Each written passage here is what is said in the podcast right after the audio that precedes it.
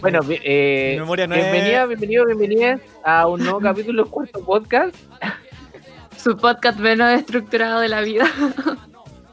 El Claro. día de hoy decidimos continuar conversando sobre eh, la Liga de la Justicia. Aquí habíamos visto el Snyder Cut y ahora que tenemos a Iván, vamos a poder hablar de, de las células solares de Superman. Mi nombre es Roy y hago física. Hola, yo soy Iván, hablo de plantas y hoy me toca hablar de Superman. Educación física, Roy. Una vez, una vez me, me- me dijeron eso. Que No parece profe de educación física.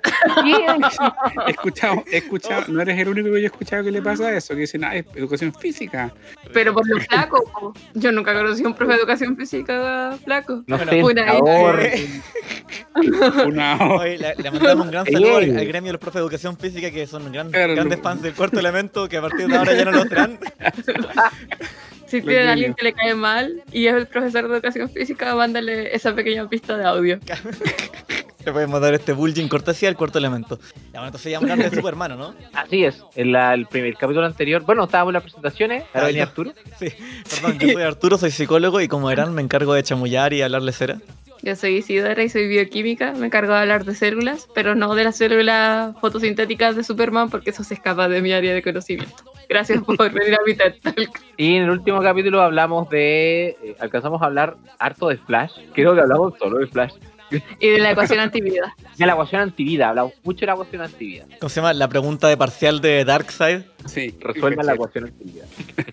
ya, entonces habíamos decidido que hoy día vamos a hablar de Superman. Queríamos eh, tener al, al Iván el día de hoy, porque en el último capítulo no pudo estar, para que pudiéramos eh, conversar un poquito sobre esta habilidad que tiene eh, Superman de recargarse con la radiación de nuestro Sol. En específico, de nuestro Sol, porque sabemos que Superman eh, o, o su especie kryptoniana reacciona diferente según el color, el color de la estrella, que de por sí también es otro debate. Eso te iba a preguntar, Robit. ¿Las estrellas no todas emiten el mismo tipo de luz? Por supuesto que no. ¿Pero qué es la luz? Ya, ya, no, es la que nos vamos al toque, ya.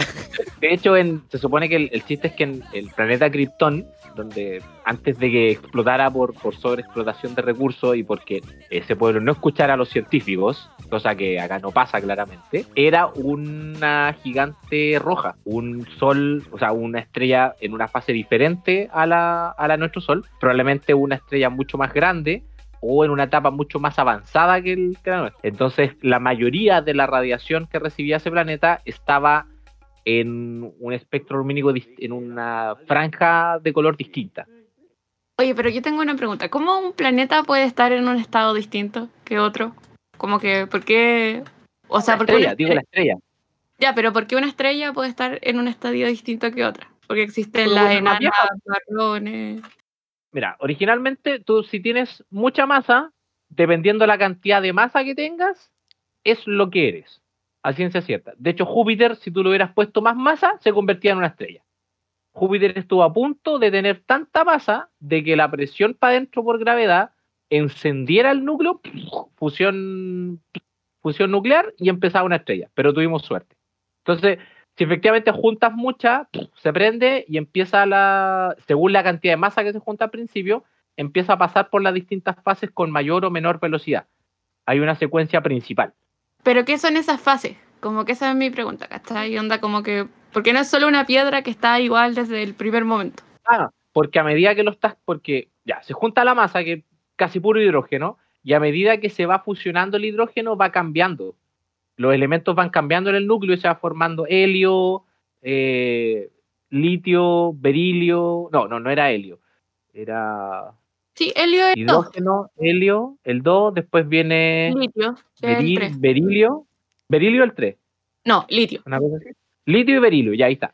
Pero- Entonces, a medida que vais fusionando en el núcleo, van apareciendo elementos más pesados.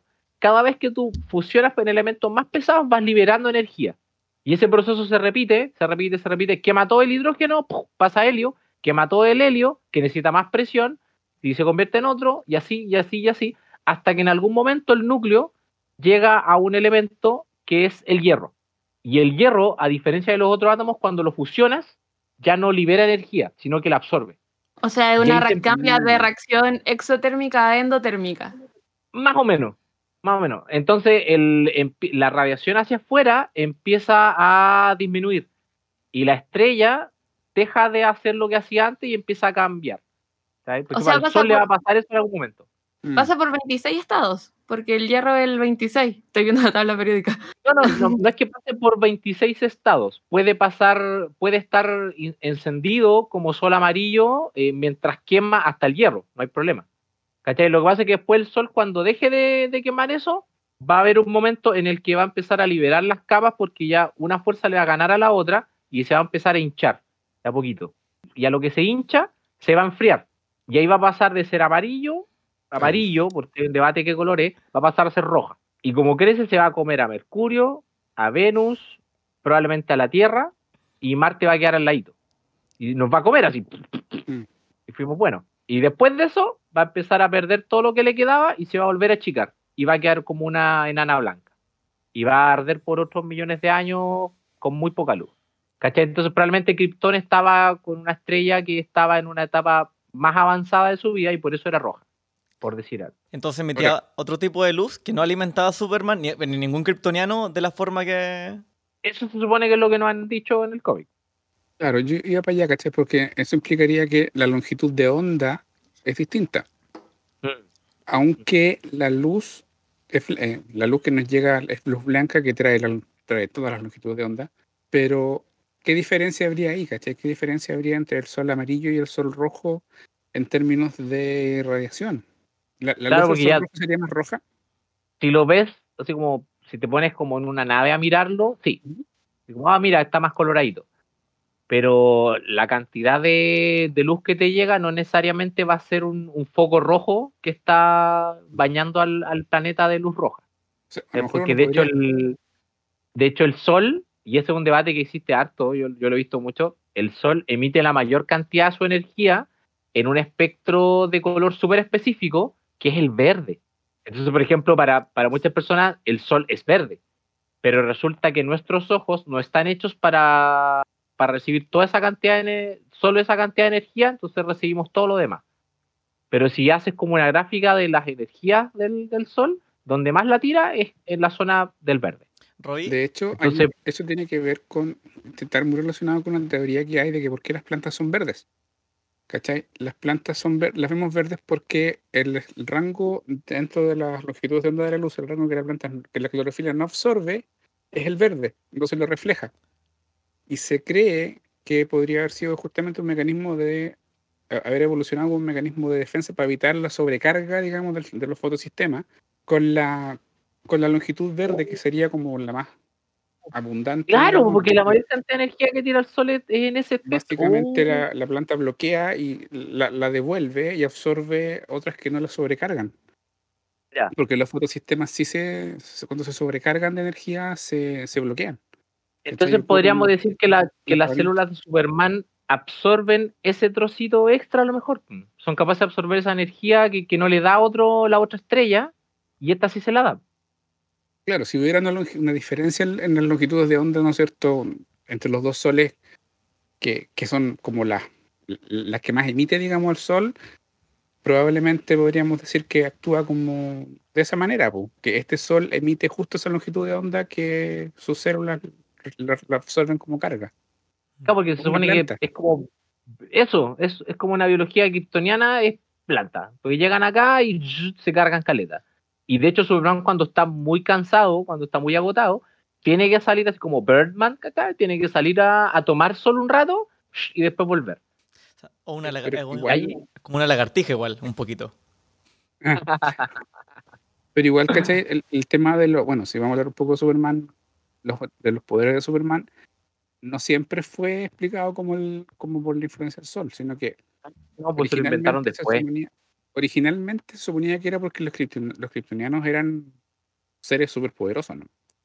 ¿Cachai? Yo me acuerdo en el, en el Action Comic número uno, en el cuadro como en la primera página, explicaban que Krypton tenía mucha más gravedad que la. Tierra. Claro, entonces cuando llegaba acá, sus músculos estaban hechos por una gravedad distinta. Y como acá había menos gravedad, podía saltar más alto y su fuerza física era superior, pero así como, como un Superman nomás, una cosa como violita. Era como, Corría rápido, saltaba alto. como Goku cuando entrenaba en la, en la habitación con gravedad extendida. Hoy sí, ¿verdad? Era eso mismo, era eso mismo. Y, y de hecho nunca voló, nunca voló. Y, y cuando salió las películas de Christopher Reeve, se dieron cuenta que hacer el efecto de saltar los edificios era muy difícil. Y dijeron, ¿por qué no hacemos que vuele y chao? Listo. Ah, qué loco. Ah, de- entonces Superman era más como All Might, por ejemplo, porque en My Hero Academia All Might no vuela, po, salta caleta nomás. No, po, Y salta súper lejos. salta le- Y por eso parece que volara. po. Oh, qué heavy. Oye, yo le quería preguntar al Dian, Como Hulk. porque también no me acordaba yo, no me dormí en el colegio, ¿cómo es que las plantas convierten en la luz solar en energía? La, a ver, es que igual el proceso es como súper largo y latoso. Pero. En Tenemos una hora, sim- tranquilo, dale. en términos simples, ¿cachai? Lo que la planta hace en el proceso de fotosíntesis es tomar el, el carbono que hay en el aire, en el CO2, separarlo del oxígeno, el oxígeno lo devuelve, el carbono lo pesca y lo usa como ladrillos para ir construyendo moléculas. Y con eso genera biomasa, pues, va creciendo, ¿cachai? Hace su propia comida, en ese sentido. Pero ese proceso requiere mucha energía porque tenéis que romper el enlace del carbono con el oxígeno y después necesitáis energía para construir todo. Y esa energía proviene del, del proceso de fotosíntesis 1, que se llama, que la primera parte, que es la fase luminosa, que le llaman, que es la que Es la necesita energía del sol. Porque los fotones Ah. activan un, unos, eh, en- dentro de los cloroplastos, donde está la clorofila, la clorofila altera sus, sé cómo explicarlo, sus cargas, elec- su carga eléctrica eh, al Ah, reaccionar los con los fotones fotones. eso. Sí. Entonces los fotones gatillan ese proceso y todo ese proceso de intercambio de electrones que ocurre dentro de la, dentro de la clorofila produce energía. Y en la fase, en la, la segunda fase de la fotosíntesis, esa energía se usa para lo otro que les contaba, para separar los átomos de oxígeno del, del átomo de carbono y construir la comida. Entonces, en el fondo, la, la- idea de que las plantas comen luz no es así, sino que en el fondo lo que la planta hace es usar la energía del sol para ese proceso. Una cuestión muy entretenida que tiene la molécula de la clorofila es que si uno la ve, tiene como toda una parte que es como, imagínense, un anillo. No es un anillo, pero parece un anillo. Y está compuesta por muchos compuestos que sí les decimos anillo. Entonces, esto tiene lo que se llaman los electrones deslo- deslocalizados, que es que se pueden mover por toda la estructura. Entonces, eso como que los electrones empiezan a dar vuelta, dar vuelta, dar vuelta, y así se carga como se carga la clorofila. ¿cachai? Claro, Entonces las plantas son como un molino de luz, básicamente. podéis verlo así, pues. Sí, pero sí, porque no sé, no sé si se mueve en un una círculo. corriente. Es Ah, como una ya, pero- corriente. Ya, Es porque una- yo me imagino, claro, si hay, el- si hay electrones ahí, los fotones llegan y les pegan esos efectos fotoeléctricos, ¿está ahí? Claro. Sí, pues, o sea, porque tienen estos electrones que son altamente deslocalizados, que son como electrones promiscuos, que no están cerca de un solo átomo. libre, que les, más o menos. Los electrones libres. no son- ya. Es que claro, no son, li- Sí. no son Sí, libres porque no están libres. aislados de la- del No, Oye, compuesto. pero- y si ahora. Chile cambió, ya no los decimos promiscuos, son libres, poliamorosos, si queréis. Claro. Eso, amoroso. Y, Y, y por es- eso se saturan. Claro. Y lo otro que es entretenido es que la fotosíntesis ocurre en un cloroplasto, que es un organelo que tiene un origen similar al de la mitocondria. O sea, es como una célula que se comió otra célula y empezaron a vivir en paz y armonía. Bueno, esa célula que ya se había comido otra, luego decidió comerse a otra célula. Entonces, esa célula tiene dos células dentro de ella y es lo que diferencia al reino vegetal de, de los animales, Sí, los hongos, las algas. Las algas. Hay algunas algas que están ahí entre medio, po. Sí, sí. Pero en realidad, en general, las algas son del, del reino vegetal. Todas. Con Yo- excepción yo de un par de. Que, ento- ya, entonces, cuando tú dices, por ejemplo, la fase luminosa, que es la, por ejemplo, la que dentro, la que podríamos decir que, que es la que entra las células kryptonianas que están con, con el sol, obligadamente necesitan tener alrededor eh, carbono y oxígeno.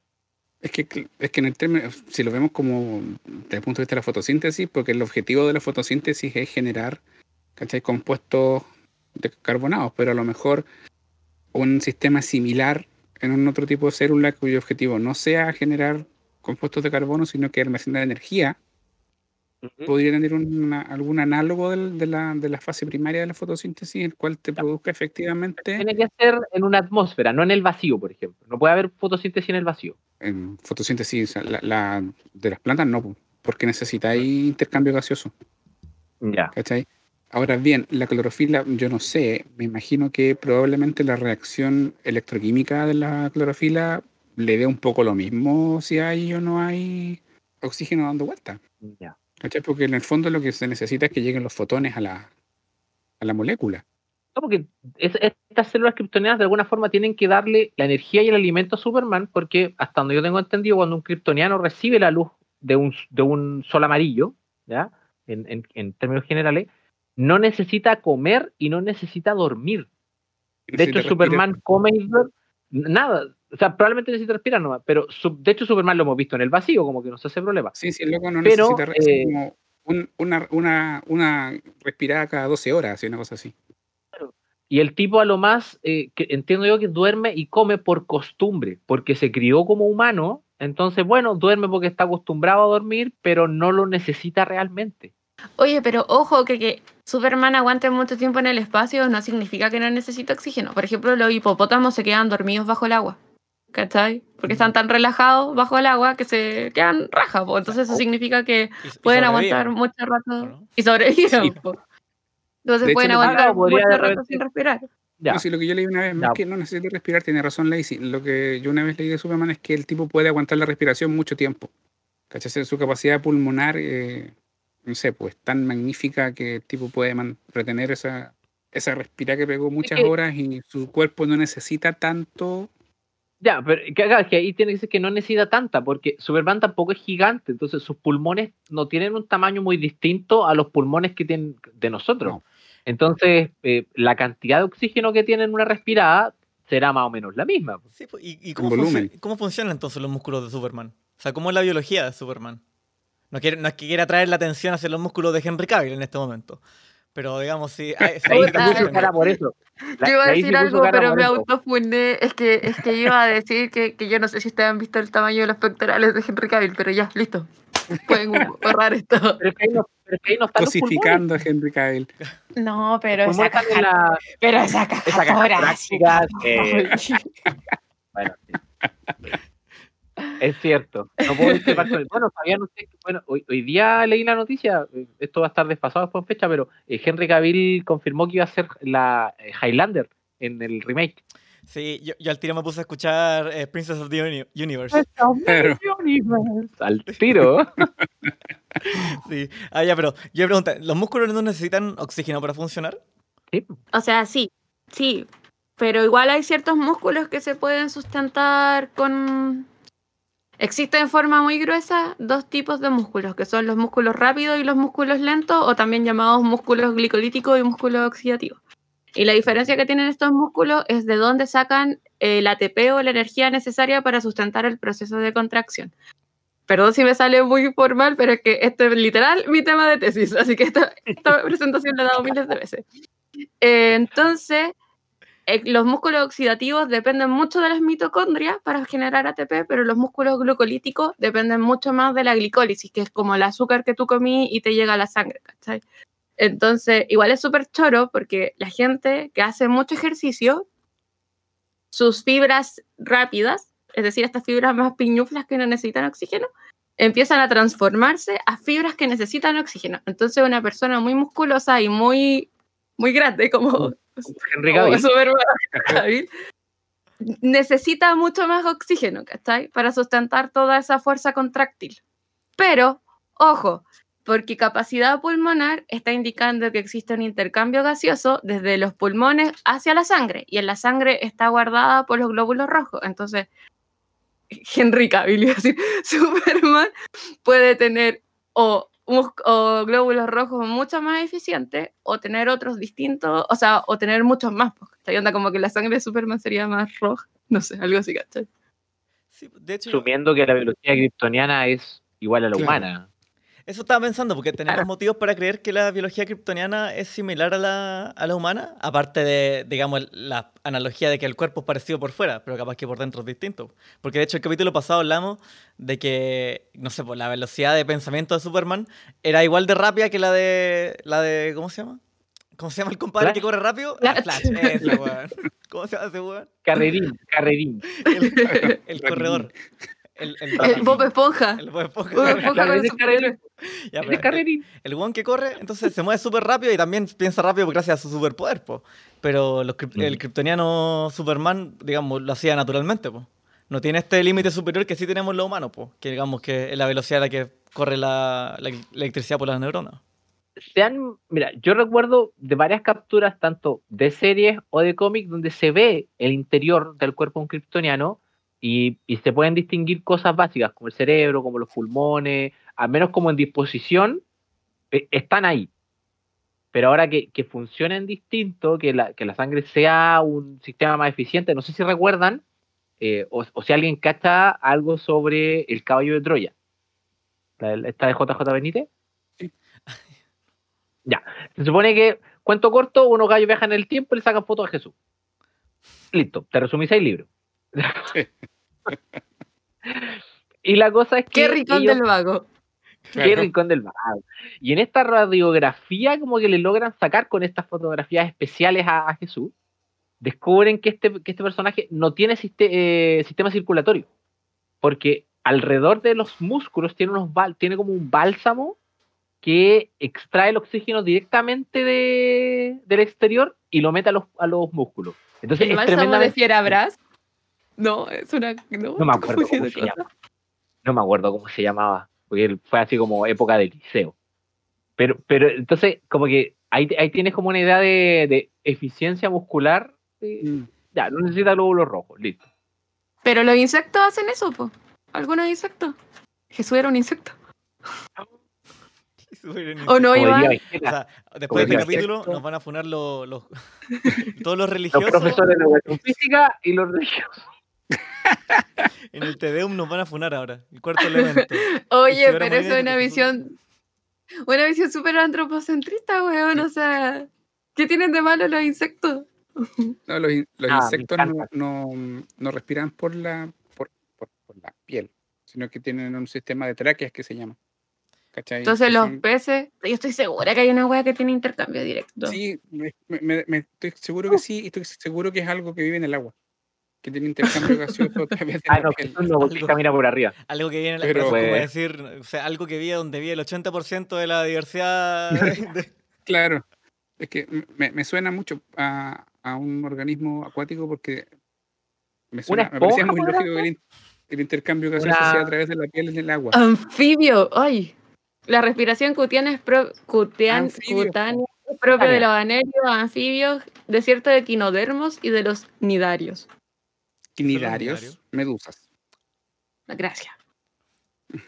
Qué bueno tener gente que sepa cosas en este podcast. ¿Cierto? Oye, Sí, entonces, pero- entonces Superman podría ser, tal vez respira a través de su, de su piel. Pues como para el intercambio Pero entonces, ¿para qué tiene pulmones?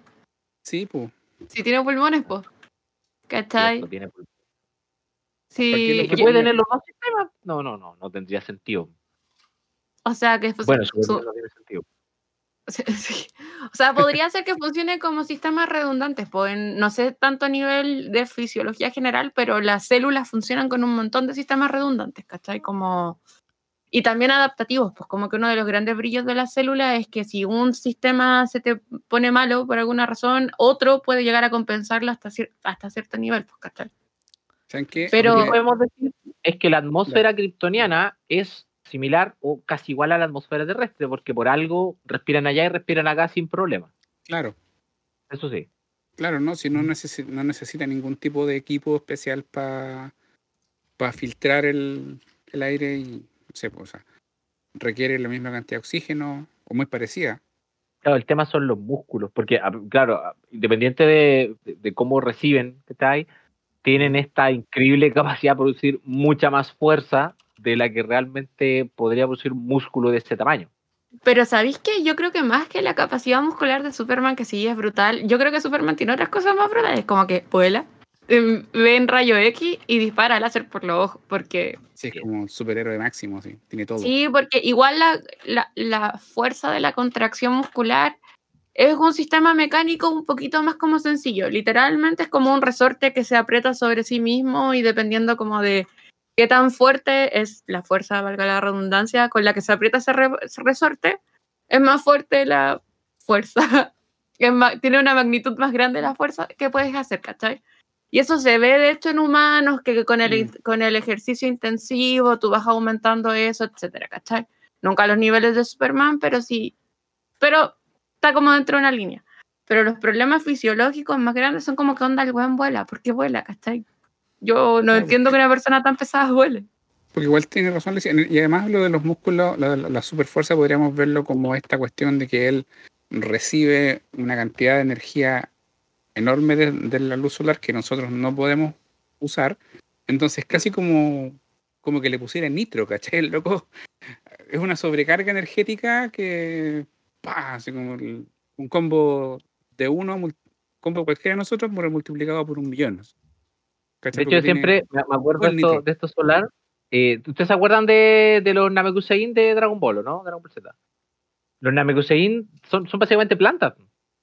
Porque nunca he visto comer a uno, a lo más toman pura agüita, y su planeta tenía tres soles, entonces responde también a un tema evolutivo, y eran todos verdes y tenían propiedades muy parecidas a las plantas. Podían regenerar un miembro roto, podían cambiar como su forma. Entonces siempre he tenido la idea de que funcionan de esa forma los, los Namekusein, como por fotosíntesis. Yo voy a postular que Superman es una planta. Defienda su postura frente a una comisión de cinco profesores. Reciben, usan la energía del sol. ¿Tiene cloroplasta entonces? po? Nah, ¿Y si tiene, es que- alguna wea, tiene alguna wea diferente, pues profe, no sea así. Pues. Pero Una si tiene cloroplasto es del reino vegetal y si es del reino vegetal es una planta. Yo te estaba apoyando. Mira, yo estoy tentado, sí, si es que Se aniquiló solo en la defensa de tesis. llegan algún día a escuchar este programa unos, unos amigos míos y se van a reír de mí por lo que voy a hacer ahora. Porque yo hace mucho tiempo que planteo un modelo para el funcionamiento tanto de la superfuerza de Superman como para el vuelo. Y este modelo explica los dos fenómenos. ¿Ya? A ver, a ver. El tema, el tema está en que se mete con un tipo de partícula elemental que, que es contradictoria. Entonces, como que el mismo modelo es, es medio contradictorio, pero, pero es como es entretenido como también para aprender un poquito. La partícula es mala, pero a la larga es buena. Carga es Claro. buena. Esto, dentro del modelo estándar de partícula, existe un tipo de, de partícula especial que son los llamados neutrinos. Ya, que me imagino que en algún momento lo, lo han escuchado por ahí. En Dexter. Neutrinos, neutrinos. Exacto, neutrinos. Ya, el neutrino es una partícula que casi no interactúa con las otras partículas. Tú puedes poner una, una muralla del ancho del sistema solar y tirar un neutrino y el neutrino va a pasar cagando. Oye, ¿pero es teórica o es.? Es una partícula que existe, es- está, es parte del modelo estándar. La ¿Y hemos detectado. eh, aparece, por ejemplo, el Sol produce millones de neutrinos. En estos procesos de fusión, cuando se libera energía, se libera energía y neutrinos. Entonces no. Y esos neutrinos salen del núcleo, atraviesan toda la materia del Sol y llegan a la Ya. Tierra más rápido que, la, que, la mismo, que los mismos fotones que salen del núcleo porque los fotones se demoran en salir. ¿Pero por qué lo separáis entre neutrinos y energía? Ah, porque los neutrinos son materia. Ah, ya. ¿Cachai? Lo que pasa es que tienen una cantidad de materia, de masa, se mueven a, a velocidades eh, relativistas, pero, pero los detectamos con mucha dificultad. No sé si han visto, creo que salía una película en, creo que era el 2012, no sé cuál era esta película, donde, donde muestran este, un detector muy grande que es una esfera como con agua adentro y tú estás como con un, barqui- con un botecito dentro y ves como muchas lamparitas por los alrededores es un detector subterráneo que te permite detectar neutrinos. Y tiene ese subterráneo porque en el- en- a nivel subterráneo bloqueas todas las radiaciones y los neutrinos nomás pasan esa profundidad. Se llama cámara de burbuja. Está en la entrada de Wikipedia. No, no es que Ya, yo esté. Solamente para que se hagan una idea, si, si tú pones el dedo así en, el- en- en un día de sol, en, en solamente en esta área, en un segundo ya te pasaron millones y millones de neutrinos. Así te están bañando todo el día. Neutrinos, neutrinos, neutrinos. En este momento nos están atravesando. Millones, millones, millones, millones de neutrinos. Entonces, a mí se me, se me ocurría que eh, de la misma forma que ciertos cefalópodos utilizan el agua alrededor para impulsarse, las células kryptonianas hacen eso con los neutrinos. Por ejemplo, un un- creo que es un nautilo el que lo hace, toma el agua que está adelante, la hace pasar a través del cuerpo, Mm. la tira con presión hacia atrás, y el Nautilus sale para adelante. Entonces, ¿qué pasaría si las células kryptonianas tomaran los neutrinos del ambiente, las hicieran pasar por entre medio de su cuerpo y por un tema de conservación de momento lineal, al dispararlas hacia atrás, ellos salen hacia adelante? Oh, pero mira, imagínate esto. Imagínate una sopa primitiva en donde hay una célula y otra célula, y una de estas células aprendió a utilizar los neutrinos como una fuente de energía. ¿Cachai? ¿Qué pasa entonces? Una célula se come a la célula que usa los neutrinos como forma de energía y genera una forma de vida que utiliza los neutrinos como nosotros usamos el carbono y luego hacemos ATP. Eso, en Krypton pasó eso. Sustancia primordial en Krypton. Pasó eso. Entonces, con ese modelo, Superman o un kryptoniano cualquiera podría tener como cada una de sus células podrían ser pequeños motores de neutrinos, ¿cachai? Que lo mantuvieran levitando, que lo hicieran volar, que se moviera así por todos lados. Y al mismo tiempo, y, y aquí lo extiendo como que le puse un 2.0, ¿cachai? La idea de la superfuerza. ¿Se acuerdan la escena cuando Christopher Reeve vuela y toma el helicóptero por una de las patas y lo eleva? Sí. Si tú tomas una fuerza suficiente para elevar un helicóptero y, pon- y la pones en ese punto del helicóptero, la pata del helicóptero se va a doblar y el helicóptero no se va a poder afirmar. ¿Ya? Entonces, ¿cómo Superman y puede tomar un auto desde el parachoque y levantarlo y el auto no se haga pedazo? Porque una película, por Los- la- Claro, ya, esa es la respuesta corta, se acabó el podcast. po. no, porque, porque- Entonces, lo que hace un kryptoniano es que cuando entra en contacto con un objeto, transmite su habilidad de hacer pasar neutrinos a través de sus átomos al objeto que está tomando. Entonces, si el helicóptero tiene la capacidad de tener pequeños motorcitos de neutrinos en toda su extensión, no se va a doblar porque le hiciste una fuerza palanca, sino que se va a elevar junto a Superman. ¿Cachai? Entonces, esa misma idea explica la superfuerza y explica la habilidad de volar de un kryptoniano. El Pero problema ¿dónde es está- que Sí, ¿Dónde está tu contradicción? po? Porque dijiste que era contradictoria. la contradicción terrible es que para que eso ocurra, estos, los átomos que forman una célula kryptoniana tienen que interactuar con los neutrinos. Y los neutrinos son conocidos por no interactuar con la materia. No puedes poner un campo magnético y, detect- y, y mover un Mm. neutrino. ¿Cachai? Los neutrinos son como fantasmas en el modelo estándar. Es- entonces, por eso, eso es lo, lo complejo del modelo. Oye, Robbie, Sí. y bueno, sí, sí, esto está. Lo cortáis y está muy extraño. ¿Y el antineutrino? Es ¿Cachai lo mismo, eso? pero con antimateria. Pero no, no puede existir. O sea, el antineutrino sí tiene también esta característica de que no interactúa con la materia. Eso es lo que voy. No. Mm. Tampoco. Claro, porque al final lo la única diferencia entre una partícula y una antipartícula es la carga eléctrica nomás. Pero no que el neutrino no tiene carga eléctrica. ¿O sí tiene? Sin carga, dice sin carga. No, no tiene carga. Ah, sí, perdón. Los- las partículas que tienen carga, la antipartícula es con otra, pero el. Ah, espérate, no, pues me equivoqué, pues el antineutrino creo que es otra cosa. Creo que tenía que ver con la materia. Creo que tenía que ver con la materia oscura. No, no está bien. sí. No, ten- no tiene por qué saber todo. Creo que tenía que ver con la materia oscura el antineutrino, pero entiendo que si le ponen es que si se llama así es porque comparten las mismas Mm. propiedades. Entonces, en ese sentido, claro, el modelo al final termina cayéndose solo, porque como ya, pero ¿cómo mueves una partícula que se supone que nada la puede mover, ¿cachai? Y ahí como que se te cae. Mira, yo estoy leyendo esto que es de la fuente más confiable del mundo, Wikipedia. Eh. Y dice que la interacción de los antineutrinos con la materia se produce solo mediante gravedad e interacción nuclear débil, lo que hace que sean muy difíciles de detectar experimentalmente. No puede ser Mal- que haya algo como, como que estoy tratando de buscar algo celular que pueda mezclar esas tres cosas, pues, ¿cachai? Como gravedad, antineutrino y, o neutrino y que, po- que podría explicar tu el- teoría, pues, el- ¿cachai? El problema es que en esa escala, cuando estás hablando de neutrinos a esa escala, ya la gravedad vale callampa. Es muy pequeña la gravedad en ese momento. Además, si la teoría de Robbie, o sea, si, si la teoría se basa en las células o algún parte de las células, no las podría transferir después al helicóptero, que era la otra parte que estaba proponiendo el Robbie igual. No, o sea, es- está un poco difícil esa parte, pero igual existen ciertos niveles de secreciones, pues, ¿cachai? O sea, como que sí, es bastante descabellado. Secretar algo. Es que claro, Superman tendría que de secretar, tendría que secretar algo para que ocurra eso. Pero, por ejemplo, a nivel de células, se ha visto que en algunas condiciones eh, las células se pueden intercambiar organelos enteros. Y Ya. eso igual es como súper grande a, a escala célula, pues, ¿cachai? De hecho, Entonces, sí, pues esto las mitocondrias al parecer se cambian de un lado a otro.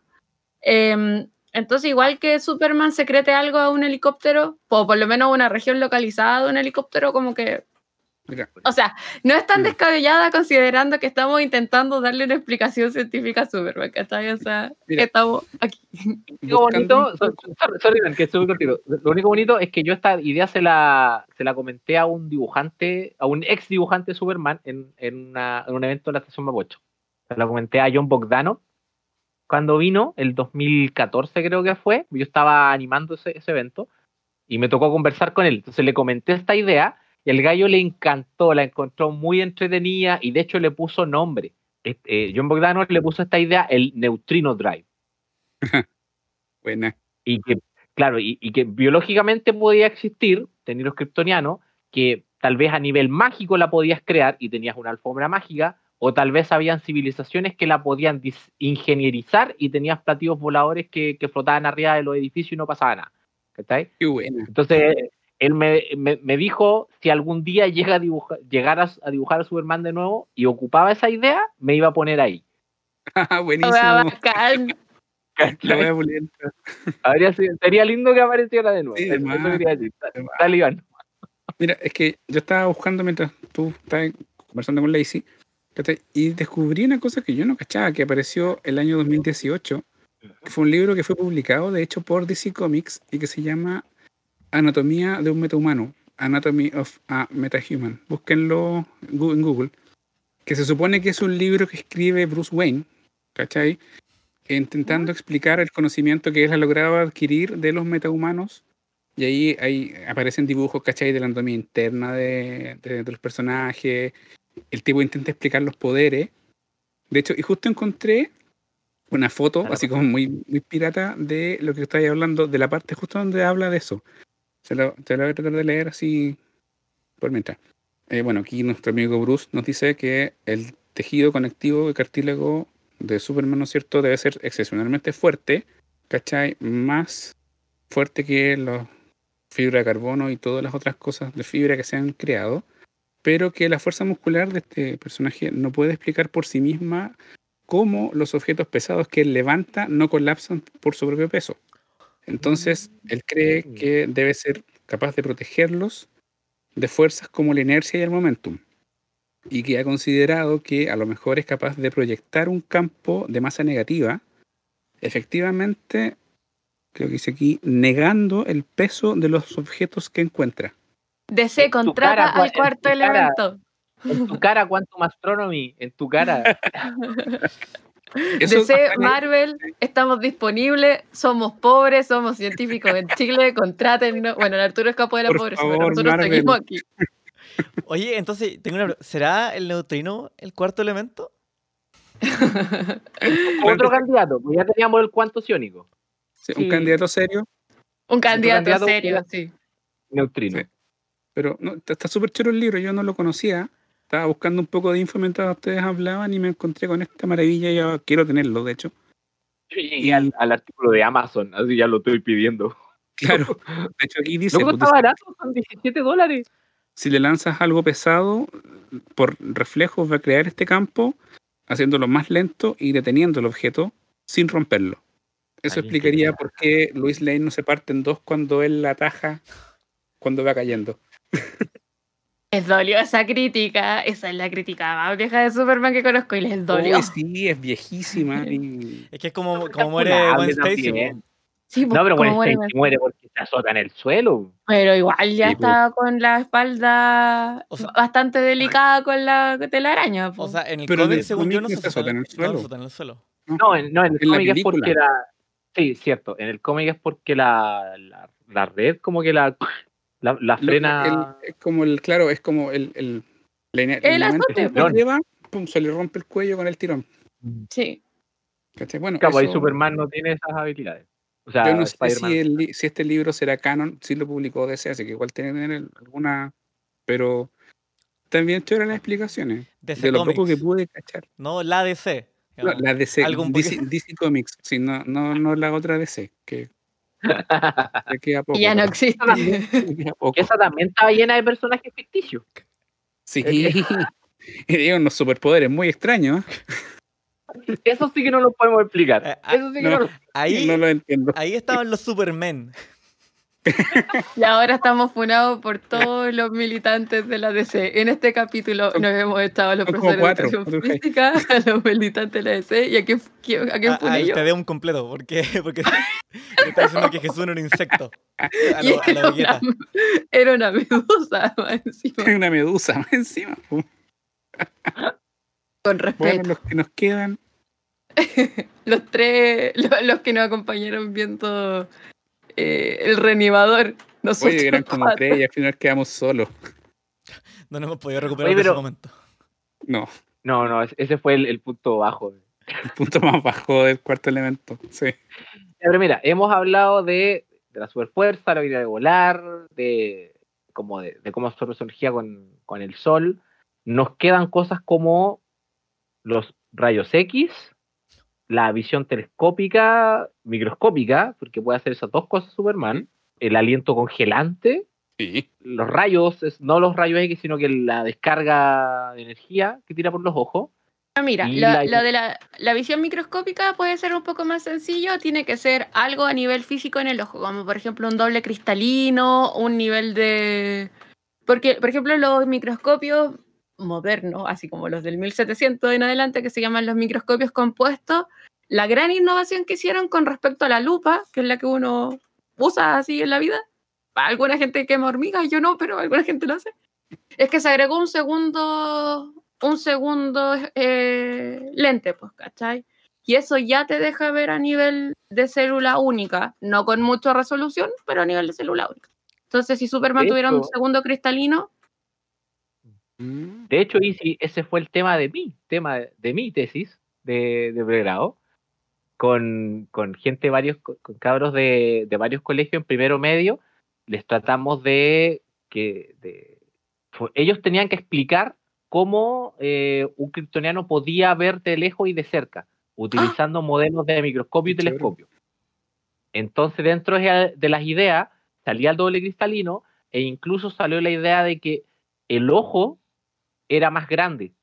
Entonces había más, más espacio para los lentes y para que la luz se doblara. Entonces llegaron a la conclusión de que personajes como Mike Wazowski podía tener gran zoom. sí, pues.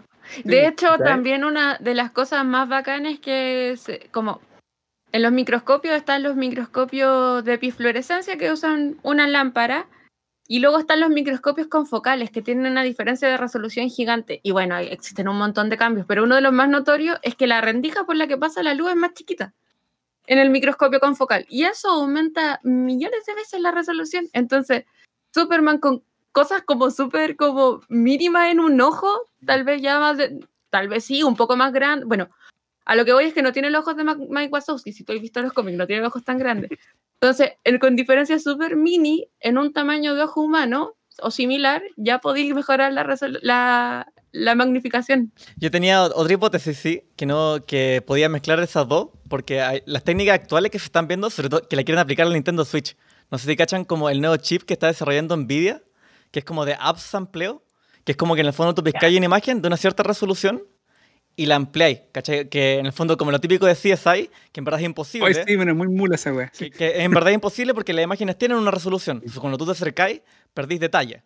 Pero entonces lo que hacen estos modelos, con inteligencia artificial, tú entrenas el modelo y lo que así es predecir los píxeles. ¿Cachai? Oh. Entonces tú con el fondo, como con, con, con la imagen original, vais corrigiendo también esa predicción. Entonces puedes generar una imagen más grande, que en el fondo que es como una imagen predecida a partir de la original. Entonces así generáis una imagen de una resolución mayor. Entonces así están pensando, por ejemplo, en aplicar esa tecnología para el Switch, que por ejemplo ahora puede sacar a 1080p, para que después pueda sacar una señal 4K, por ejemplo.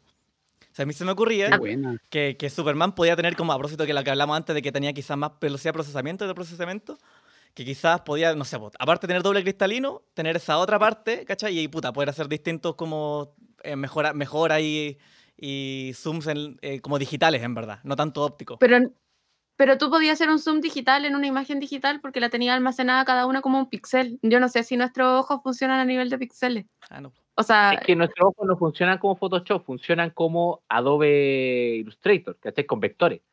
Claro. pero es que por eso es lo que voy, pues, porque cuando tú tenías una imagen, una imagen es una matriz de datos, ¿cachai?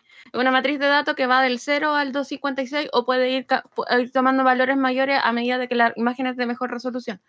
¿Cómo integráis un sistema humano o un sistema biológico a algo que es digital, que es una máquina, ¿cachai? Igual sí, no, ah, porque cacha que. O sea, bueno, los ojos funcionan de distintas formas y hay como hartas teorías de cómo están. de cuál es la información que en verdad viaja de los ojos al cerebro. Porque suponte, eh, hartas de las teorías como modernas tienen que ver con que hay un montón de predicciones locales de la información. ¿Cachai? Como por ejemplo, por- porque aparte ya está el tema del delay, de cómo entonces, de cuánto se demora la imagen de, o la luz de llegar a tu, a- del ojo al cerebro. Que eso en, mucha- en muchos casos eso sería fatal. Eso significa que morí. Entonces no necesariamente tenéis que poder procesar todas esas cosas para poder actuar. Entonces una de las propuestas, que es las teorías del procesamiento predictivo, es que hay predicciones a nivel local de qué es lo que viene después y que cuando la predicción falla, lo que viaja es el diferencial de entre la predicción y lo que pasa. Entonces eso es, eso es informacionalmente mucho más liviano que estar traspasando toda la información que le llega a tus ojos, ¿cachai? Y es mucho que- más rápido y económico. Yo quise hacer esa pregunta, pero claramente no la hice.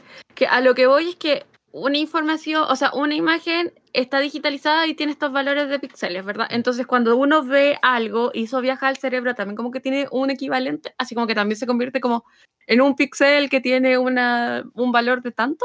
O sea, ¿El cerebro hace ese, ese cálculo o hace algo similar? Es que no es que el cerebro haga el cálculo, es un poquito más como lo que hablamos antes de las plantas. No es como un filtro como computacional, sino que es un filtro de a qué ondas de frecuencia responden los fotorreceptores. ¿Cachai? Tenéis fotorreceptores que van respondiendo a ciertos niveles y, y esos son los que. Y así como que detectáis esos tipos de luz, po.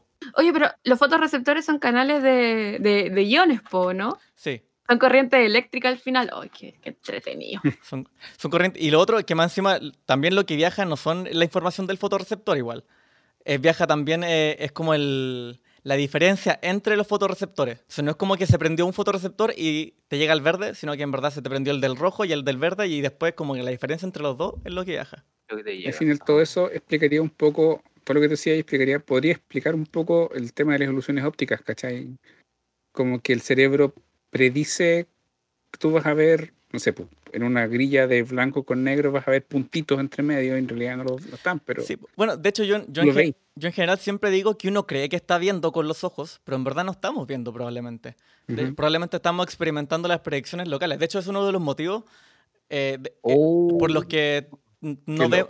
eh, tú- ustedes saben que tenemos el punto ciego, porque es un punto donde no estamos Sí. viendo, porque es el punto de inervación de los nervios en el ojo. Entonces ahí no hay células, no hay Claro. fotorreceptores. Pero nosotros no tenemos un hoyo negro en nuestra visión, pues. Estamos viendo todo el rato algo. Entonces, la teoría del procesamiento predictivo como que explicarían esto porque en el fondo es una predicción a nivel local, po. porque en el fondo lo que hacen las Mm. neuronas es predecir que eh, la, no sé, po, el receptor del lado tuyo va a tener el mismo, en general, el mismo valor que el que, tiene, que el que tenés tú. Porque la- las superficies, tú caché que en el mundo real en general tienen imágenes súper, o sea, como superficies súper estables, pues. Las cosas Mm. tienden, tienden a tener el mismo color, tienden a tener como, eh, no sé, pues la misma luminosidad. Y entonces lo que hay que detectar en verdad para poder diferenciar objetos son los bordes nomás, po. Y ahí también tiene que ver eso de las predicciones y la economía. Pero claro, las predicciones se basan en que tú tengas esa información también. O sea, me, imagi- me trato, trato de pensar, por ejemplo, en, en la vista de una guagua. O sea, que probablemente, que yo no lo sé, eh, el punto ciego exista en algunos momentos hasta que vas aprendiendo lo que hay alrededor y puedes, eh, y puedes completarlo. Entonces, de la misma forma, creo yo que si tú, por ejemplo, si Superman quiere mirarse las células que tiene en la mano, él tiene que previamente haber estudiado imágenes de células para poder tener una idea de, de predecir el resto de la imagen, porque no puede inventarla. Pero es que entonces los kryptonianos, kryptonianos no podrían desarrollar científico, o sea, conocimiento científico porque uno describe las Ah. cosas que no conoce, pues, ¿cachai? Todos, o sea, la humanidad también se vio a- enfrentada a una célula que nunca antes había visto y que por tanto no podía imaginarse. Sí, no, en general, por ejemplo, este tipo de predicciones son como de súper pequeñas, pero se hace como a nivel local, que es como que predecí eh, lo que detecta la célula al lado tuyo. O sea, la predicción es como negro. ¿Cachai? No es como una predicción Mm. de una imagen completa. Ah, ya, ah, ya, ya, ya, ya. Ya, como decía Mm. la, la Isi, el pixel de al lado. Claro, Claro, puedo completar un patrón. exacto, para Ya, completar. un Lo que patrón. yo sé que no, lo que yo sé que no funciona en la vista de Superman son los rayos X. Porque el, el gran problema con eso es el principio. Los rayos X es, es básicamente una sombra. Tiras una cantidad de radiación y el rayo y, el, y la placa de rayos X eh, lo que hace es grabar la sombra del objeto que está entre medio según la densidad que tiene. O sea, tú tienes que estar al otro lado de donde se lanzan los rayos X para poder recibir la imagen de rayos X. Entonces, para que Superman pudiera ver el esqueleto de alguien, tendría que detrás de, de ese alguien estar lanzando esos rayos X y que Superman los pueda recibir. Pero, pero Superman ve en rayos X. Entonces ahí, ahí Mm. lo que me- ahí los rayos X como tal no funcionan, sino que, no sé, tal vez Superman puede ver en otros espectros y puede ver el calor que emana de los huesos. Eh, algo así. Te iba a decir que quizás que el campo que extiende, capaz que le servía para tirar los rayos aquí, pero sí le daría cáncer a todo el mundo, entonces no, no funciona. Claro. Sí, po. ¿Te imagináis peor superpoder a división de Sí, cáncer? el- el Pero como, ma- como el Doctor Manhattan, Sí, bueno. en el cómic de Watchmen. Da, ya, ahí está. Pero eso Qué al final mal. era real que da. no era- Ay, no sé, yo llegué, yo llegué a ese, llegué al número en donde la loca dice, este weón me dio cáncer, y ahí me quedé, perdónenme, ya voy a ir a ya voy a leer. Ah, Bueno, no te voy a spoilear, pero quizá anda a ver, anda a ver qué, qué es lo que sigue. Sí, en todo caso, yo no considero spoiler de nada que tenga más de dos años, así que tranquilo. Pero en verdad no me acuerdo bien, así que hay que corroborarlo. Pero en ese caso, entonces, a lo mejor este podría, como decís tú, ver em, en una frecuencia tal que le permita a él em, que algo que esté atravesando, por ejemplo, si yo estoy parado frente a él, algo que me esté atravesando a mí como fotones o lo que sea, no sé, que pueda pasar por la piel, pero no por los huesos, él pueda ver esa sombra, digamos. No son rayos X, obviamente. Es otra cosa. Tampoco son neutrinos, porque los neutrinos pasan cagando por todo. De hecho, ahí, ahí voy a ser, voy, voy, a, voy a ser jodido de nuevo, porque hay varios tipos de neutrinos. Y, pon- y ponte que los kryptonianos son, son tan buenos para agarrar neutrinos que son capaces de distinguir los, los que pasan por la materia y obtener información de esos neutrinos. ¿Por qué, lo, ¿Por qué se me ocurre eso? Porque si algo se está tratando de investigar con los neutrinos, es que los neutrinos que existen, muchos se, han- se produjeron en el Big Bang, en el inicio. Entonces, si pudiéramos recibir esos neutrinos, podríamos obtener información de ese instante inicial. Entonces, eso significa que los neutrinos, dependiendo del tipo, traen cierta información. Porque sentido, eventualmente entonces- tal vez tengan un tipo de huella sobre lo que pasan, a través de lo que pasan. Entonces, en ese sentido, a lo mejor Superman efectivamente no funciona como un emisor de rayos X, sino que funciona como la placa, ¿cachai? De la radiografía, que es el que recibe y saca la foto. Bueno, para sacar la foto, Superman. DC, contrátanos. Bruce Wayne, financianos. Sí, Bruce, Bruce, por favor. Me encantó ese llamado. ¿Te imaginas así Bruce Wayne llamando? Oh, perdón. Claro. Bruno Díaz. Eh, eh, Escuché tu podcast. Bruno, Díaz. Bruno Díaz. A, a nosotros nos llamaría Bruno Díaz. Sí. Sí. ¿Y cómo se llamaba. Robin? Eh, Ricardo, Ricardo Tapia. Tapia. Señorito Tapia. El joven entrenado, Sí. señorito Tapia. Qué terrible. eh, A ver, ¿Cuándo ¿qué nos queda el aliento congelante? uh, Ya, pues, Aquafresh. congelante. Listo. Pero. ¿cuánto, ¿cuánto rato llevamos en esto? Llevamos como una hora. Estamos casi en la hora. Estamos casi en la hora. Ah, Así ya, que, la hora. eh, ¿Vamos a continuar la tradición del cuarto elemento a hacer siete capítulos de Superman o, o lo finiquitamos acá? Hablemos del aliento congelante y cerramos. Ya. Sí. Ya. Yo me la Eh, jugué. Se me ocurre Agua.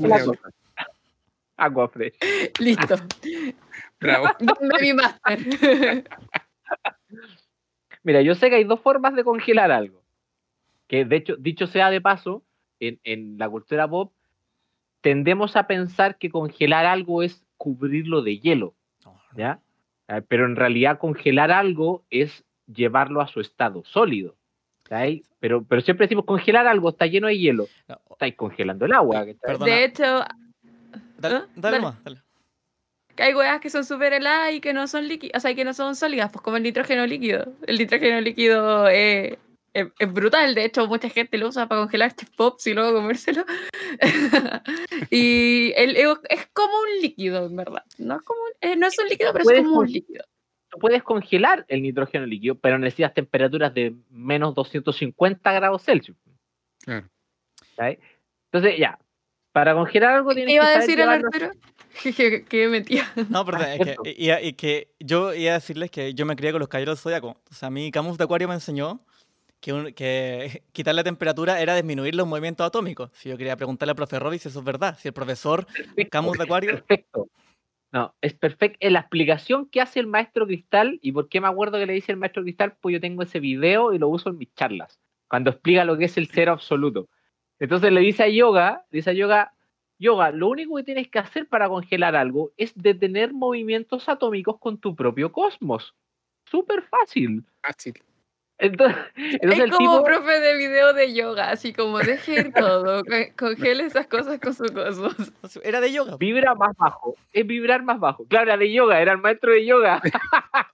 No. Oh, el humor diferente.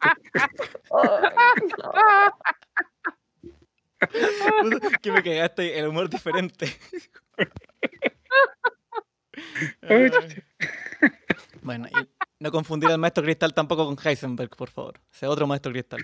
Ese otro maestro de cristal. Ya, entonces, se supone que ya, es llevar a estado sólido. Cuando tú, la única forma que tú tienes de enfriar algo es quitarle calor. Tú no puedes darle frío a algo. El frío como tal no existe, es minimizar la energía cinética interna de las moléculas, hacer que vibren menos efectivamente como decía el maestro cristal. ¿Ya? Entonces, cuando tú soplas, cuando tú lanzas viento aire muy fuerte, lo que haces es generar un intercambio de aire, le tiras aire frío al objeto y en el contacto del aire frío con el objeto caliente que está emitiendo calor, ese aire se lleva ese calor. Por eso funcionan los ventiladores, por eso funcionan los abanicos, eh, rumba, samba, mambo. Eh, por eso funcionan cuando tú haces así, cuando soplas la, la sopita, ¿cachai? Entonces ya, soplar para enfriar sí sirve. Estamos claros con eso. Ahora bien, para soplar y congelar el agua, deberías soplar a kilómetros por hora, kilómetros por segundo. Y si soplas a kilómetros por segundo, la cantidad de aire que tiene Superman en sus pulmones Claro. se va en un instante. Pero ahí viste esa caja torácica. ya, pero. Sí, pero existe algo que se llama el volumen residual de los pulmones. Y es que tú, por más que empecé a hacer y trates de sacar y sacar y sacar aire, nunca, nunca, por una cuestión física y de que los pulmones son como una, como un globito, nunca, nunca, nunca te vas a quedar sin aire, ¿cachai? Entonces Superman nunca se va a ahogar por hacer muy rápido, Ya. ¿cachai? Pero, pero no va, pero va a dejar de tirar aire en un momento. Claro, en un momento se va a cansar y va a estar obligado por una cuestión de presiones a que entre aire a los pulmones, ¿cachai? Idea loca. Podría ser que Superman, o, eh, para poder seguir lanzando aire, tiene que absorber aire por otra parte de su cuerpo para generar como un conducto de aire, Como una medusa. como una medusa. El Iván se está riendo, ya sabe dónde voy yo. ¿Qué pasaría? Yo, esto ya la cerveza hablando. ¿Qué pasaría si un kryptoniano para poder mantener ese chorro de aire constante absorbe aire, insisto, por otra parte de su cuerpo, generando como este continuo, como de como si fuera un aire acondicionado. Es, es lo que salió hace poco esta semana. Lo de que, de que hay. Ah, de que se podía respirar por el ano. ¿Sí? que salió un artículo que decía Sí, eso. O sea, ah, sale un artículo que dice que, que tal vez podríamos, porque hay animal, porque creo que los cerdos lo pueden hacer, algo así. Sí. No. Sí. O sea, habría que ver si el ser humano puede respirar por el ano. ¿Era eso? ¿Sabes que no me acordaba de esa noticia? no me acordaba. Me voy a mutear. Pero ¿qué pasaría si Superman respira por el ano y va soltando el aire? Entonces, como un aire acondicionado, él va extrayendo el calor del aire que entra en él y cuando sale el aire ya está frío. Y ese aire frío al pasar por el objeto que está intentando congelar, le quita calor, porque está tan frío que hay un- una variación de temperatura muy fuerte y se supone que la transmisión de calor es directamente proporcional a la diferencia de temperatura. Entonces, mientras más frío el aire que sopla Superman, más rápido se congela el objeto al que se está soplando. Pero. eh, Tendría que poder que, disipar calor muy rápido. eh, suena muy ridículo lo que voy a preguntar, pero no tendría problemas con el traje y con la capa. Ah, tú decís que la capa se le. no lo había pensado eso. ya. Lo yo lo aprendí en Los Increíbles. El traje no tiene que tener capa porque la capa te puede causar algún problema como ese. Como ese, claro. Pero, mira, me agrada tu idea. Hay un lugar que no me agrada tu idea, pero la idea en general sí me agrada. Pero no neces o sea, no necesariamente tiene que ser del poto, pues podría ser de la nariz, ¿cachai? Onda como que esté desarrollado que las fosas nasales y la vía respiratoria tenga dos, dos tractos distintos, pues, ¿cachai? Como para hacer redundante el sistema. Comunicado. ¿Sabéis por qué pensé en el ano? Porque debido a la cantidad de calor que tiene que extraer del aire, la idea es que el aire que absorbe esté mucho tiempo dentro de su cuerpo. Y siento yo que ese es uno de los caminos más largos que puedes hacer. Pero yo creo que el interior del cuerpo Dentro del Superman cuerpo. sería caliente igual, po. Como que no se me ocurre que enfriaría el aire. Es que por eso debería poder tener un sistema para disipar el calor del aire que entra, de modo que cuando salga sea frío. Insisto, es como un aire acondicionado. Entonces tendría que tener como un segundo estómago que fuera un, un lugar de enfriamiento, ¿cachai?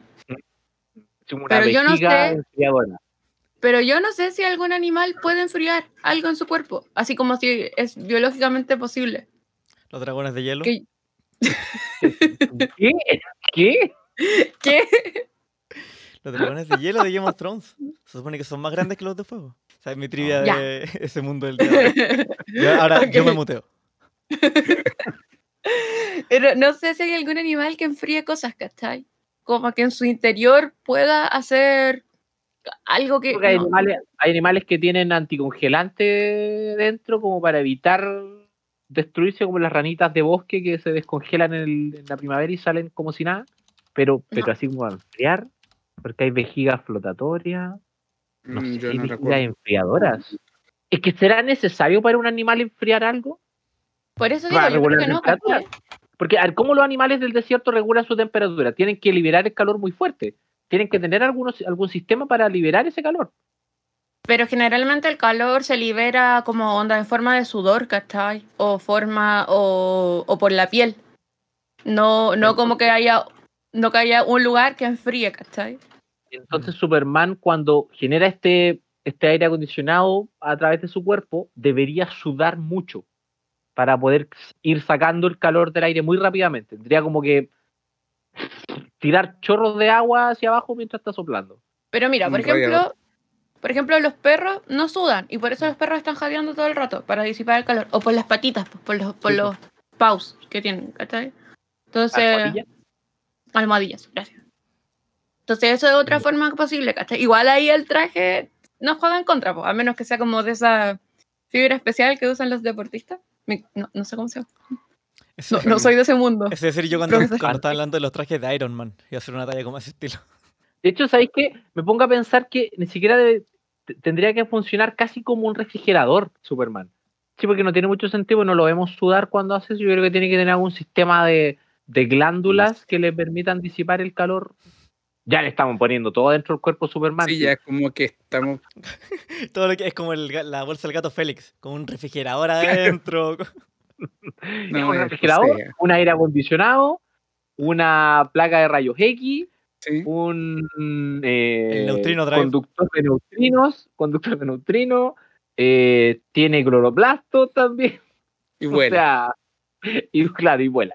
Tiene todo ahí en un pequeño conjunto maravilloso. Además, encima secreta, secreta neutrinos. con- Oye, Ah, pero y lo mejor, que todo eso está en el corazón de un buen hombre. No hemos hablado de que Superman es de los superhéroes más bacanes y más Sí. heartwarming. Eh, por favor, ayúdame. de hecho, estoy de acuerdo con, con la Isi con la idea porque, por ejemplo, mi roomie siempre me comenta eso, que la- lo bacán de Superman es que pudiendo ser un Homelander, pudiendo ser un Omniman, pudiendo ser un Brightburn, ¿cachai? Pudiendo ser cualquier cosa, pudiendo hacer así y destruyendo al mundo, no lo hace. Sí, a mí me, me pasó eso. o sea, de hecho, yo antes, en, en, mi- en mis tiempos de juventud, cuando era más- muy, muy consumidor de cómics, siempre fui más de Marvel y siempre, yo era muy seguidor de la de toda esta idea de mucha gente de- del mundo del cómic, del mundillo del cómic que decía que el lema era Superman es un idiota. Básicamente porque era un Boy Scout, ¿cachai? El superhéroe americano, salva el mundo, súper bueno. Pero después, ¿cachai? Como que con los años le empecé a dar vuelta y después de leer, cu- cuando le agarré más el gusto a Superman fue cuando empecé a leer historias alternativas, ¿cachai? Donde Superman se volvía súper dictador o se volvía malo, lo que sea. Y claro, pues, llegué a esa misma conclusión, como que el gallo, la lucha constante contra sí mismo. Porque el, tipo se podría enojar un día, amanecer de malas y borrar todo y eh, me hacen caso o se mueren. Es Básicamente. Iván, no eso, hace. Iván, eso se llama adultez, porque cuando, dime si no te has despertado un día con ganas de, ay, si tuviera los poderes de Superman, mataría a, a, a todos estos que están aquí, a todos estos que están acá, póngase la vacuna o, o me pongo malo, no sé. Claro, pues, Entonces, y Superman aún así no sucumbe a eso. claro, y de hecho una de las de las eh, de los como ver- versiones alternativas que más se explotan es qué pasaría si Superman se pusiera así. De hecho, bueno, el Sí. que mencionaste tú, el Superman comunista, el Red hijo Son, rojo. claro, Red Son, oye, y hay muchos más. O sea, de hecho, no sé si cachan los juegos. son- hay dos juegos que se llaman Injustice, que están basados en una saga de una saga de cómic donde Superman se convierte en dictador global básicamente porque le matan a Lois Lane y a su hijo. Y dice chao. Mm, Dice chao. Y el loco se enchucha y no quiere saber nada más de nadie y quiere acabar, se propone como acabar con la maldad. Y hay varios otros, sí. Siempre como que esa idea de qué pasaría si un tipo tan poderoso, ¿cachai? Se volviera, diera rienda suelta a sus deseos de controlar todo. Pero no lo hace, vos, ¿cachai? Y está, es como, es como, es como Spider-Man. Yo creo que Spider-Man es como el, el contrapunto de Superman en, en Marvel, porque son locos que tienen y hacen la decisión eh, consciente de tratar de ser buenas personas, ¿cachai? Y de Claro. tratar de cuidar al resto y de apoyarlos y de protegerlos, a pesar de que en algunos momentos es- se hace difícil, ¿cachai? Entonces como que Asumir eso es... el- Dale, dale. Asumir que el poder tiene una responsabilidad, po, ¿cachai? Básicamente. Superman hay, hay un, hay un cómic que me acuerdo que, que de hecho lo publicaron acá en, como en un diario, perdón, que, que él está conversando, creo que estaba conversando con un cura, con un amigo, y el cura le decía que no porque tú tengas superpoderes estás obligado a ayudar a la gente. No tienes por qué, pod- podías hacer tu vida tranquilo y no preocuparte. Y Superman le dice, no, es que es exactamente por el hecho de que yo tengo los superpoderes que yo tengo que ayudar. Como que implícitamente te manda la misma línea. ¿Cachai? Que si esto, si me dan esto, viene con esto. Claro. Qué hermoso mensaje, Roy. Yo creo que con ese mensaje podríamos despedirnos de nuestros escuchas. Si tienen algún poder que lo ocupen para hacer cosas buenas, Sí. Efectivamente. Y si tiene financiamiento, también. ocúpenlo para financiar el cuarto elemento. Por ejemplo, el superpoder de ser parte de la convención constitucional. Ese es un Oye. superpoder este momento. Úselo para algo bueno. Pero antes de despedirnos, recordarle a nuestros auditores que nuestros amigos cercanos de Sin Sentido Común hicieron su libro con Editorial Rosetta. Arturo, por favor. Eh, gracias Isidora. Nosotros hicimos un libro con Editorial Rosetta que pueden descargar en editorialrosetta.fl slash descarga. Se llama Pienso luego me critico. Muchas gracias, Isi. Y lo segundo, felicitar a Robbie con su, por su eh, incursión Ah. en la tele, que le está yendo súper bacán. Y, y Gracias, bacán que todavía sigáis con nosotros, porque ya eres toda una estrella. Así que en, algunos rato, en algún rato más vamos a ver al profe Robin en todas partes. Así que muchas felicitaciones. TVEDU TVEDUCA en TVN y en txsplus.com está hoy día, de hecho, se estrenó el super desafío, se llama, minería en un minuto, y eh, contamos varios aspectos de, de ciencia y de minería eh, que son muy buenos para develar mitos, porque muchas cosas que, que no saben sobre, sobre los procesos y, y muchas ideas como obsoletas ya. Y en un país como Chile hay que saber todas esas cosas. Maravilloso. Saqué eso, po. Bueno, así con la Liga de la Justicia, pues. Buena igual, buena. Buena, buena Ah, la sí, Liga de la po. justicia. bueno, le damos las gracias a toda la gente que nos ha escuchado hasta este momento. Si les gusta lo que hacemos, compártanlo, coméntenlo y díganle a todos sus cercanos porque la recomendación más efectiva es la que le hacen a la gente que los conoce. Así que, bueno, nos vemos en la siguiente entrega del cuarto elemento, chiquillos. Chao, chao. Chao. Chao. Chao, chao.